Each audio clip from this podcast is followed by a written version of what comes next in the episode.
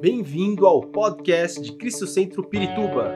Para ficar sabendo sobre tudo de nossa igreja, acesse cristocentro.org.br ou siga-nos através do Facebook e Instagram como Cristo Centro Pirituba. Você também pode ver essas e outras pregações no formato vídeo em YouTube barra Cristo Centro Pirituba Oficial. Seja bem-vindo à nossa casa apostólica. Muito bem, hoje pela manhã eu segui o tema é, sobre as promessas. É, por que nós estamos falando sobre promessas? Porque Deus é um Deus de promessas. Existe, existem centenas e centenas de promessas na Bíblia. É, é, no, eu creio que nós não vivemos mas nenhum, mas nenhum, mas nenhum mínimo dessas promessas em nossas vidas. Porque elas são gigantescas, elas são extraordinárias. É, a palavra epagle, epla, epagélia, epagélia, é difícil dizer, parece o um nome de remédio, né, de injeção, dá medo. Mas epagélia é a palavra que a gente traduz como promessa. E essa é uma palavra especificamente usada para promessas de Deus. Por quê? Porque é uma palavra que diz, descreve algo que é magnífico, algo que é incontestável e algo que é eterno. Portanto, não é uma palavra que pode ser usada para qualquer coisa, ela só pode ser usada para o que Deus promete, porque o que Deus promete é eterno, o que Deus promete é incontestável, o que Deus promete é magnífico. Amém? Então a gente precisa entender que todas as promessas, com exceção, é, é, ou melhor, que tudo aquilo que Deus nos dá é grande e maravilhoso, e tudo que Deus promete, Ele nos quer dar, Ele vai nos dar. Única coisa que nós nunca vamos receber de Deus são os seus atributos divinos. Os seus atributos divinos, como a onisciência, a onipotência, né? É, são atributos únicos de Deus. Fora isso, toda promessa que Deus faz na palavra é para nós. É para nós. Agora, por que não vivemos e por que não recebemos? Ora, posso falar um pouco sobre Israel. As promessas é, do Antigo Testamento, elas foram dadas primeiro à, à nação de Israel, ao povo de Israel, ao povo escolhido de Deus, ao povo de Deus. Deus colocou a, a, a nação de Israel acima de todas as nações, porque Deus escolheu essa nação para abençoar. Deus escolheu uma nação para fazer promessas, mas o propósito de Deus não era que essas promessas ficassem apenas com essa nação. O propósito de Deus é que essas promessas alcançassem todas as, a, todas as nações da terra. E por isso nós estamos aqui. Amém? Então, Deus colocou Israel numa condição especial, mas o propósito de Deus sempre foi abençoar todas as nações da terra. Infelizmente, o que acontece é que Israel não foi fiel a Deus. Israel falhou com Deus. É? É, Israel não foi fiel ao Deus da aliança. Porque a única coisa que Deus pedia para Israel é que Israel fosse fiel à aliança, ao acordo, ao pacto que, que foi feito com ele. Né? Esses dias eu estava caminhando pela. Eu estava caminhando. É, eu não saí para andar de bicicleta, eu queria orar um pouco, não queria sair andar de bicicleta para não me distrair. Eu falei assim: eu vou caminhar para orar. E eu falei: eu vou orar. Aí eu estava um pouco inquieto, não conseguia ajoelhar para orar, é, eu estava um pouco distraído, então eu falei, vou andar e vou orar. E comecei a orar, e de repente comecei a falar com Deus: não é possível, Senhor, que esse mundo acredite num Deus que permite tudo, que aceita tudo e não exige nada. Não é assim que o mundo quer a Deus. Quero um Deus que aceita tudo, um Deus que ama todo mundo, que você possa viver do jeito que você quiser e tudo certo, que Deus é bom, Ele vai te salvar a si mesmo, Ele vai te abençoar a si mesmo, porque Deus é bom, Ele aceita qualquer coisa, Ele não exige nada de ninguém. Mas quando nós estudamos a palavra de Deus, gostemos ou não, gostemos ou não, porque quando nós olhamos para, por exemplo, quando nós olhamos para pessoas que nós amamos, pessoas que fazem parte da nossa família ou que nós amamos, que rejeitam a Deus, a gente não quer aceitar que elas podem viver em algum momento da sua vida sob a ira de Deus e não sob a misericórdia de Deus. Porque Deus é um Deus de misericórdia, mas Deus também é um Deus de justiça. E na justiça opera a ira de Deus sobre aqueles que não o buscam, que o rejeitam. E quando nós rejeitamos a Deus, rejeitamos voluntariamente, porque nos é ensinado que não devemos fazê-lo. Então, quando Deus nos faz promessas, nós vamos entender que as promessas de Deus, elas seguem uma pessoa de fé. Amém? Presta atenção. As promessas, não, nós não, não, não, nos tornamos, é, nós não podemos fazer qualquer coisa na nossa vida, fazer boas obras, fazer coisas boas, para receber as promessas de Deus. Não, porque as promessas de Deus não são por méritos. As promessas de Deus vem, nos vêm através de Jesus Cristo. Então, o que nós precisamos é ter fé. Amém, irmão? Diga comigo fé. Diga mais forte assim, você fica acordado assim, firme. Fé. Fé é tudo que Deus quer na nossa vida para que as promessas que Ele fez para nós nos alcancem, nos acompanhem. Assim como Jesus disse que os sinais isso é a cura, a libertação, a, a, a, a proteção, cuida, seguem, são sinais que vão nos seguir. Os sinais seguir, seguirão aos que creem. Os sinais seguirão aos que creem. Assim também as promessas seguem pessoas de fé. Por isso a promessa foi feita primeiramente a Abraão, porque Abraão é chamado o pai da fé. Então Abraão tinha fé suficiente e Deus sabia disso, para que ao fazer promessas sobre a vida dele, essas promessas o seguiriam não somente Abraão, mas toda a sua descendência, como disse o Senhor, até chegar em Jesus Cristo. Em Jesus se completa ou ah, se cumpre plenamente toda a promessa que Deus faz ao seu povo e a Abraão. A promessa de Deus Abraão, como eu falei no domingo retrasado aqui, ela foi, ela foi tríplice. Primeiro, Deus fez a promessa da terra prometida. Abraão, você vai sair daqui, você vai para uma terra prometida, apesar que Abraão saiu sem saber para onde ele ia, diz a palavra de Deus, mas Deus já tinha feito a promessa.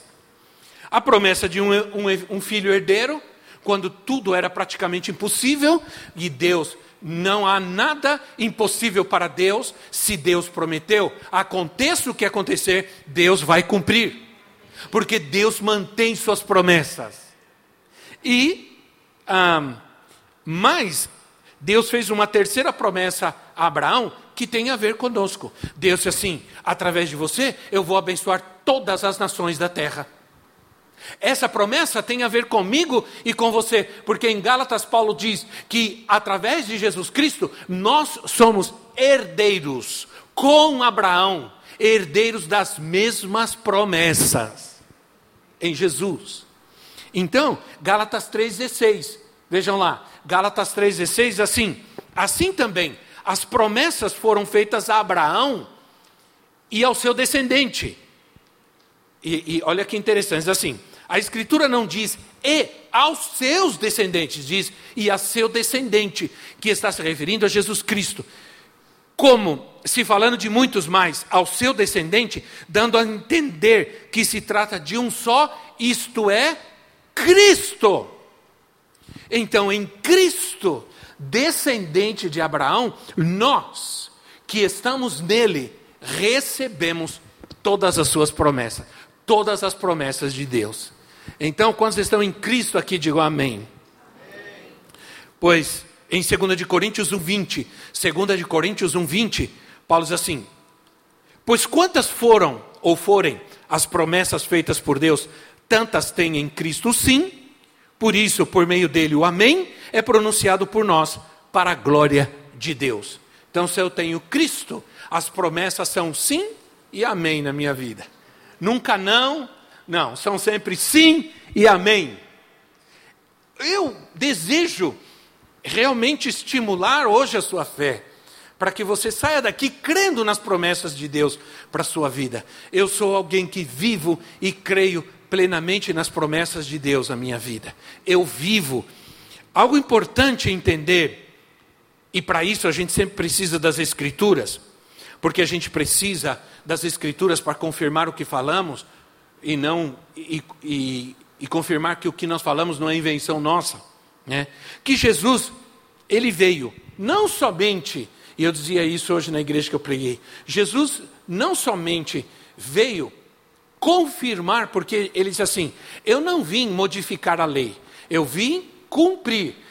E em Hebreus, na carta, de, na carta aos Hebreus, é, o autor de Hebreus ele diz assim: se você pegar Hebreus e ler com cuidado Hebreus, às vezes a carta de Hebreus ela não é muito simples, ela é, né? Porque você não, se você não quem não compreende o, Antigo Testamento, os sacrifícios, a lei, o sacrifício, tem um pouco de dificuldade de entender Hebreus.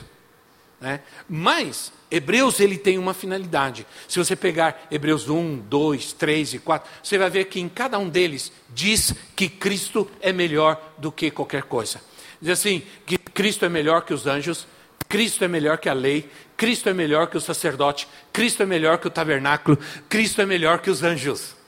Aí diz assim: em Hebreus, que as promessas de Deus em Cristo são maiores e melhores.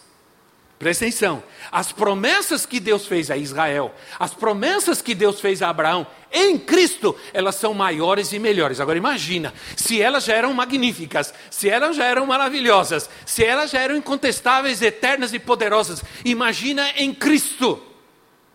Imagina em Cristo. Amém, irmãos? Aleluia. Posso ver um sorriso seu assim maravilhoso em saber que você é alvo de promessas maiores e melhores. De que o grandioso, poderoso e rico, porque a Bíblia diz que ele era rico, porque Abraão ficou riquíssimo. É, as promessas que Deus fez para ele foram grandes, imagina, e diz que para nós são maiores em Cristo. O problema então não está em Cristo, nem naquele que promete, o problema está naquele que que não recebe, que tem dificuldade para crer, né? Porque esse é o grande problema. É, olha o que diz, olha o que diz Hebreus 8:6. Hebreus 8:6 diz assim: Agora, porém, o ministério que Jesus recebeu é superior ao deles. É, está falando dos anjos, assim como também a aliança da qual ele é mediador é superior à antiga o antigo, a antiga aliança, o antigo testamento, sendo baseada em promessas superiores. Amém, irmãos? As promessas de Jesus são superiores a qualquer promessa que você encontrar na Bíblia. Então, é, sabe, é, nós temos que entender que essas promessas estão ao nosso alcance. E por que não, não, não, não alcançamos? Eu quero te dizer uma coisa importante. Nós podemos alcançar as promessas de Deus de muitas maneiras, caminhando em fé, tendo fé, mas também através da oração. Sabe qual é a oração mais poderosa? Não é aquela que você sai gritando, esperneando, sapatinho de fogo, que né, sai não, fazendo escândalo. Não, a oração mais poderosa é aquela quando, que quando você ora, você se agarra às promessas de Deus. Né? Amém? Não é errado lembrar a Deus das suas promessas. Não que Deus seja um Deus. Eu não gosto dessa coisa. Você precisa reclamar, reivindicar, como se Deus tivesse obrigação de fazer algo para nós. Deus não tem obrigação de fazer nada para nós. Mas as promessas do Senhor já, já, já foram feitas. Ele já fez a promessa. É? Por exemplo, quando nós prometemos algumas coisas aos nossos filhos, Geralmente o que, o que se diz é quando você promete alguma coisa ao seu filho, cuidado. Eu tenho um dos meus filhos, não vou falar quem é, era alguém que quando você fazia uma promessa, ah, ele não esquecia nunca. Nunca. Podia passar meses e ele ficava: Você prometeu, pai. Você prometeu. Era, olha, vou te contar, viu? A gente não podia prometer nada, porque era inesquecível para ele. Ele insistia constantemente, todos os dias, ele me fazia lembrar ele me fazia lembrar que eu tinha me comprometido com ele com uma promessa. E enquanto eu não cumprisse, hum, continuava. Né? Então era assim. Mas ele era muito, sempre foi. É, é, era, não, é. Né? Ele começava a pedir, faz aniversário, não vou falar em que mês, né? mas ele fazia aniversário, seis meses antes ele já estava pensando no presente. Eh, seis meses antes ele chega, pai, eu estava pensando que eu quero ganhar no meu aniversário. Falei, filho, seu aniversário vai ser daqui a meses, eu já estava já estava pensando. Então é assim, Deus, eu, isso me, me, me deixava bravo, me molestava? Não, não, porque eu fiz a promessa. Então a obrigação é minha. Ele só está me fazendo lembrar que eu fiz uma promessa.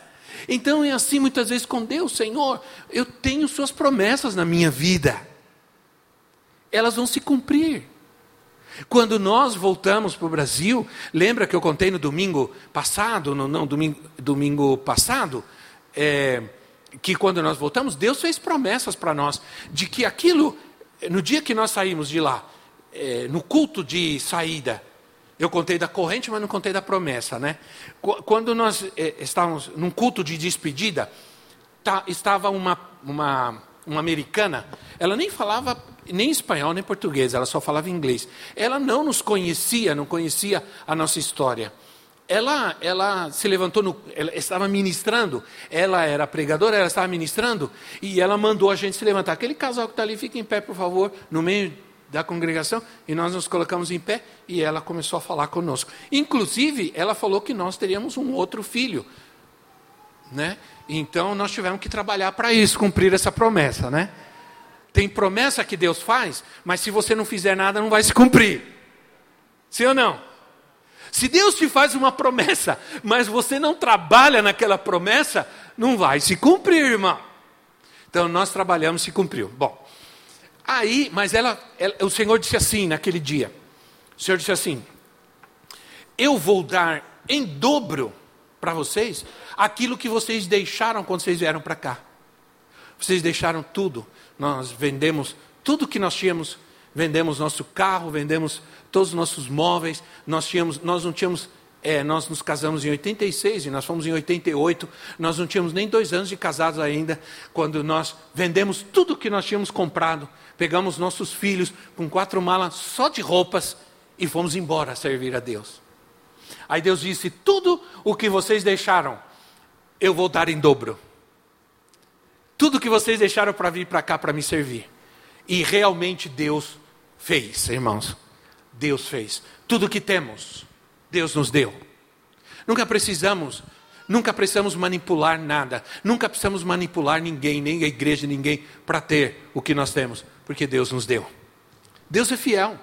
Deus cumpre as suas promessas. Pode parecer que a situação é difícil, a situação é impossível, pode parecer que o que estamos vivendo é injusto, não é certo, eh, não importa, não importa, nada é impossível para Deus. Deus pode todas as coisas e Deus pode transformar qualquer situação da nossa vida, amém? Deus pode transformar qualquer situação.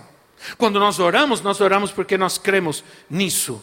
Então, há inúmeros versículos na Bíblia que falam sobre a minha descendência, que eles serão abençoados. São promessas. Eu sempre orei pelos meus filhos, todos os dias. Né? Todos os dias. Eu orei pelos meus filhos. Desde que eu soube que eles existiam. Desde que chegaram vamos ter um bebê, estamos grávidos, desse momento em diante, eu orei e abençoei a vida deles. Em algum momento eles podem ter falhado, podem ter, claro, em algum momento erraram, falharam, mas eu sempre criei nas promessas de Deus para minha descendência. e eles estão servindo ao Senhor, né? Estão aqui me ouvindo e a, a, a maior coragem que precisa ter um, um pastor, um pregador, não é pregar para uma congregação que não dorme com ele, não o conhece, não senta com ele para comer. O maior desafio de um pregador é pregar quando a sua família está sentada ouvindo. E agora tem noras também, nora e genro, que sabe, que conhece, que convive com a gente. É uma responsabilidade muito grande, sim ou não? Não é brincadeira. Então, mas Deus é um Deus fiel às suas promessas. Salmo 89, 34, creio que nós lemos também, diz assim: Não violarei a minha aliança, nem modificarei as promessas dos meus lábios. Olha só, não vou modificar as promessas do, dos meus lábios. Então, quando você pega a promessa de Deus na palavra, né, você é, você crê. Eu coloquei essa igreja no meu coração. Essa igreja não nasceu, essa, essas as igrejas ou essa igreja não nasceu do nada. Eu, eu nasceu no meu coração e no coração da profetisa. Nós vimos essa igreja antes de existir. Quando Deus falou que nós íamos voltar para o Brasil, todos os dias eu subia.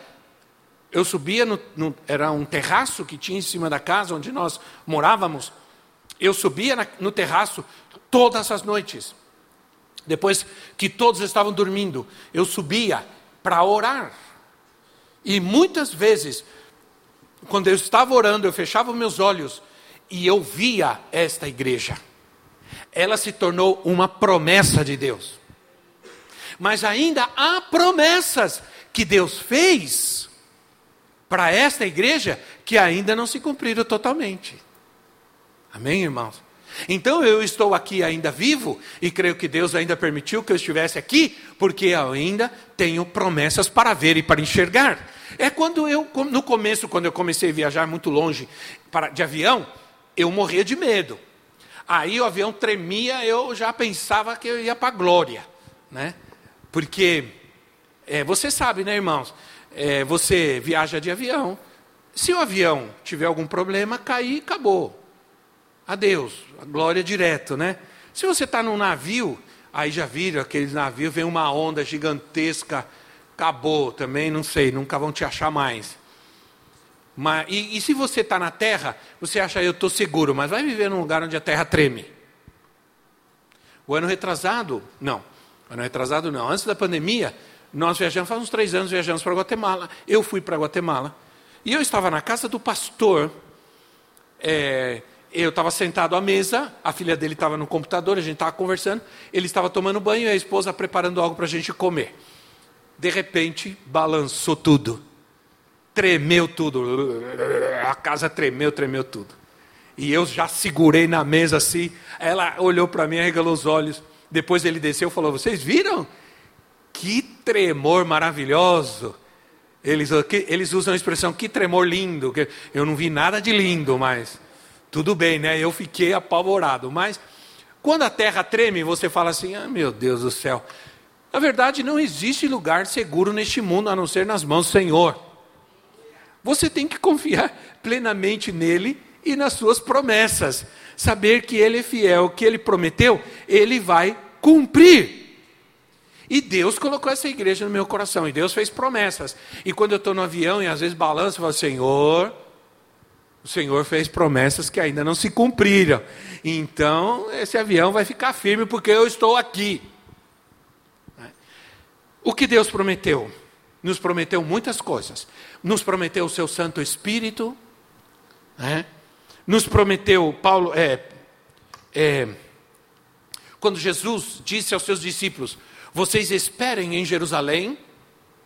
Né? Esperem em Jerusalém não saiam de Jerusalém, mas esperem pela promessa de meu Pai. Isso está em Atos 1,4. Esse é um texto que a gente às vezes não lê, a gente lê Atos 1,8, mas esquece Atos 1,4. Diz assim: lembra que eu falei, eu prometi. Então vocês não saiam de Jerusalém até que venha a promessa de meu Pai, da qual eu falei. E é isso, irmãos, às vezes nós nos des deslocamos de um lugar a outro e saímos do lugar da promessa de Deus para nós. Uma das coisas que nós vamos ter para alcançar a promessa de Deus, lembra que eu falei no domingo passado, é paciência. E paciência na Bíblia, a palavra paciência, significa resistência. Resistir a toda dificuldade, resistir a toda situação, por mais difícil que pareça, que se oponha a nós, que se oponha à nossa vida, ficar firme, não saia do lugar da promessa de Deus para a tua vida. Espera, porque Deus vai cumprir. Deus vai cumprir. Hoje as pessoas, elas é mais fácil, hoje no mundo hoje é mais fácil descartar do que consertar. Ah, o casamento não está bom. Ah, descarta. Vamos partir para outra, não deu certo, não funcionou, vamos embora. E assim, é mais fácil descartar do que consertar. Sim ou não, irmãos? É como nos Estados Unidos, um, quando um carro quebra, nos Estados Unidos, eles estacionam em um lugar e largam lá. E somem. Por quê? Porque não vale a pena consertar. Vale a pena descartar e comprar outro. Eles entram no ferro velho, deixam lá, eu vou embora, porque não vale a pena consertar. Mas sabe, irmãos, não é assim não. Deus é um Deus de restauração. Deus é um Deus de restauração. Deus é um Deus de processos. Às vezes nós temos que permanecer naquele lugar até que se cumpra o que Deus falou. Até que se cumpra a promessa de Deus. Eu vou até o fim da minha vida crendo que meu Deus é fiel para cumprir tudo o que ele falou. Amém, irmãos? Nunca duvidem, né? Das promessas de Deus. Nós estávamos cantando aqui agora e eu quero te dizer o que é o louvor, o que é louvar. Louvar, entre muitas coisas, é também uma manifestação da, de gratidão pelas promessas de Deus. Quando eu estou louvando, essa manifestação é uma manifestação de gratidão. Eu estou dizendo ao Senhor que eu sou grato pelo que Ele é, pelo que Ele faz, e sou grato pelas Suas promessas. Acabamos de cantar, né? Que nós cremos nas Suas promessas, que Ele é fiel para cumprir cada uma das Suas promessas. Adorar, louvar a Deus é isso, é crer que suas promessas se cumprirão, se cumprirão. Eu quero mostrar rapidamente um versículo para vocês. Entre to todos, já lemos domingo passado vários, você pode entrar, ver as pregações, você vai ver o que eu falei domingo passado. Isaías 54, 1 e 3, esse eu não li. Diz assim: Cante, ó estéreo. Você que nunca teve um filho, rompa em canto, grite de alegria você que nunca esteve em trabalho de parto, porque mais são os filhos da mulher abandonada do que os daquela que tem marido, diz o Senhor. Alargue o lugar da sua tenda, estenda bem as cortinas da sua tenda, não empece, estique suas cordas, firme suas estacas, pois você se estenderá para a direita e para a esquerda seus descendentes desapossarão nações e se instalarão em suas cidades abandonadas. É uma promessa de Deus. Deus está fazendo uma promessa, só que Ele está falando para você que você precisa fazer a sua parte. Ele está dizendo assim: olha, se você observar o texto, é, ele diz assim: cante, cante, ó estéreo. Ele está falando de uma impossibilidade. Ele está falando de algo terrível para uma mulher, para que é deseja ser, é, dar filhos. Né? Esse é o maior desejo. Mas, na verdade, isso aqui é alegórico. É, é, ele está, na verdade, usando um tipo de alegoria, dizendo é, que ah, pessoas que são incapazes, que, tão, que têm, têm problemas, têm possibilidades em suas vidas, têm situações difíceis, façam uma coisa: cante. Cante, adore. Né? Mas também trabalhe. Não fique sentada chorando, reclamando, alargue as suas tendas, estica a sua estaca. Isso fala de trabalho, isso fala de dedicar-se à, à promessa de Deus. Amém, irmãos? Dedicar-se à promessa de Deus. Nós estamos aqui, nós estamos nos dedicando a uma promessa de Deus. Alguém disse assim: ah, mas vale a pena continuar com o culto à noite. É, alguém, a gente estava numa reunião, a gente estava conversando, disse, vale. Falei, vale? Vale porque nós estamos firmados numa promessa de Deus. E se nós tivermos paciência e perseverarmos, Deus vai fazer. Tudo que Deus quer ver é se nós vamos ficar firmes, se nós não vamos desistir no primeiro problema, na, na primeira situação difícil, ah, lavamos as mãos e saímos, porque não. Não, Deus quer nos ver persistir, e às vezes é mesmo no momento da dificuldade e da possibilidade, quando nós cantamos e adorando, adoramos, é quando Deus vem e trata, e resolve, e liberta e abençoa. Não é quando tudo está bem às vezes, né? não é. Então, se a gente observar esse texto, ele diz assim: Você se estenderá para a direita e para a esquerda. Os seus descendentes desapossarão nação, nações. Você não sofrerá vergonha nem constrangimento. Quando ocorre tudo isso? Onde começa? Olha, irmãos, nós já passamos cada coisa, cada situação difícil. Acaba um negócio, surge outro. Acaba um problema, surge outro. E você não sabe quantas vezes certas situações elas vêm para é, para prejudicar a obra de Deus, a gente, nós, as nossas famílias, cada um dos servos de Deus que estão aqui. O diabo trabalha mesmo para tentar nos destruir.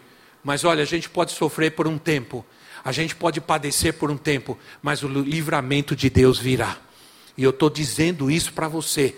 Creia, a situação parece difícil, é de vergonha, é de medo, mas Deus vai tirar da sua vida essa situação e Deus vai transformar essa vergonha em honra. Eu creio. Você crê nisso? Diga amém, irmão. Diga eu creio, Senhor, que o Senhor vai transformar essa situação em vitória. Porque é isso que Deus faz. Né? Então, quando a estéreo começa a cantar, quando a estéreo começa a cantar? Quando você, no meio da luta, do sofrimento, da situação, você não reclama, não murmura, mas você canta as promessas de Deus. Você vai ver o impossível acontecer. Né? Você vai ver quando um exército se levanta contra nós, que nós fazemos? Nós cantamos. Quando cinco reis se levantaram contra Israel e for é, Josafá foi diante de Deus, rei Josafá foi diante de Deus, Senhor, o que, que nós fazemos? Nós somos pequenos, nós não temos toda, é, é, é, nós não temos condições de combater esses exércitos. Eles são poderosíssimos. E o Senhor disse: Ó, oh, Josafá, você não vai fazer nada, meu filho. Você vai fazer o seguinte: pega a tribo de Judá, coloca na frente. O estandarte da tribo de Judá era um leão, né? A bandeira, cada tribo tinha sua bandeira. Quando eles se levantavam o acampamento para marchar, para sair, cada um tomava posse da sua bandeira e ia na frente. A bandeira era, o povo seguia a sua bandeira. A bandeira de, de, de Judá era um leão. Por isso Jesus é chamado leão da tribo de Judá. E Judá significa louvor. Deus disse assim: Judá vai na frente. E certamente Josafá pensou, mas Judá é tribo de levita, é tribo de adorador, não é tribo de guerreiro. Judá vai na frente e eles vão louvar. E nós vamos seguir Judá. E Judá vai adorar e adorar. E Judá foi à frente. Quando viram toda aquela multidão de soldados aquele exército poderoso, começaram a louvar, e diz a palavra, que Deus, Deus, desbaratou aquele exército. E eles fugiram correndo. Os nossos inimigos fugirão, porque o nosso Deus é maior. Não é isso que nós cantamos? Os nossos inimigos fugirão porque o nosso Deus é maior. O diabo não tem medo de nós, ele tem medo de quem vive em nós. ele não tem medo de você, mas quando ele olha para você e vê Jesus, ele treme de medo. Né? Ele nos prometeu a vida eterna, mas ele também nos prometeu descanso. Hebreus 4:1 diz assim: Visto, olha só, visto que nos foi deixada a promessa de entrarmos no descanso de Deus, temamos que alguns de vocês pensem que tenha falhado. Né? Aí há uma promessa que devemos alcançar nos dias de hoje, sabe qual é? É a promessa de que Ele nos dá descanso. Quantos não precisam, irmãos? O que nós vivemos nesses últimos dias, nesses dias aqui, hein? olha, tirou a nossa paz, sim ou não tirou? era para tirar nossa paz. Porque é algo que você fala, meu Deus, misericórdia. Agora a gente fica ouvindo tudo que está acontecendo. Qual o objetivo de tudo isso? Tirar nossa paz. Tirar nosso descanso. Não permita isso. Permita, creia, perdão, que nada acontece sem que Deus não saiba e não permita. E vamos orar, vamos continuar orando. Mas vamos descansar no Senhor. Não vamos nos atribular, não vamos nos atormentar. Vamos crer. Em um mundo tão atribulado, as pessoas estão cansadas, frustradas, né? ficaram isoladas tanto tempo, trouxe um cansaço emocional. Quando a gente começou a ouvir, quando a gente começou a ouvir que agora está aumentando o caso de Covid, que daqui a pouco as, as, cidades vão começar a exigir de novo, que você use máscara, que você fique em casa. Eu falei, Jesus, viver tudo isso de novo não é possível. Hoje dizia uma irmã de manhã, ah, ela dizia, ah, a gente vai ter que usar máscara de novo. Eu falei, irmã, se a gente não confiar em Deus, a gente vai ter que usar máscara a vida inteira. A gente vai chegar lá na glória de máscara e o Senhor vai falar, não precisa, aqui não precisa, meu filho. Aqui não precisa. Né? Então, não adianta, os vírus estão aí as bactérias estão aí, o ar está contaminado, o mundo está contaminado. Nós temos que confiar em Deus. Nós temos que confiar em Deus. Então, esse mundo é um mundo atribulado mesmo atribulado. O, Senhor, o Salmo 23, assim que o Senhor nos levará a um pastos verdejantes, a lugares tranquilos, a lugares de descanso. Isso é promessa de Deus. Promessa de Deus. Em um mundo atribulado, Pessoas que confiam no Senhor são pessoas que podem descansar. Descansar no Senhor. Confia no Senhor. Amém, irmãos? Vamos sempre caminhando, vamos sempre melhorando. Eu, eu, não, eu não consigo olhar para alguns de vocês e não me lembrar de alguns cantos que a gente cantava quando era criança.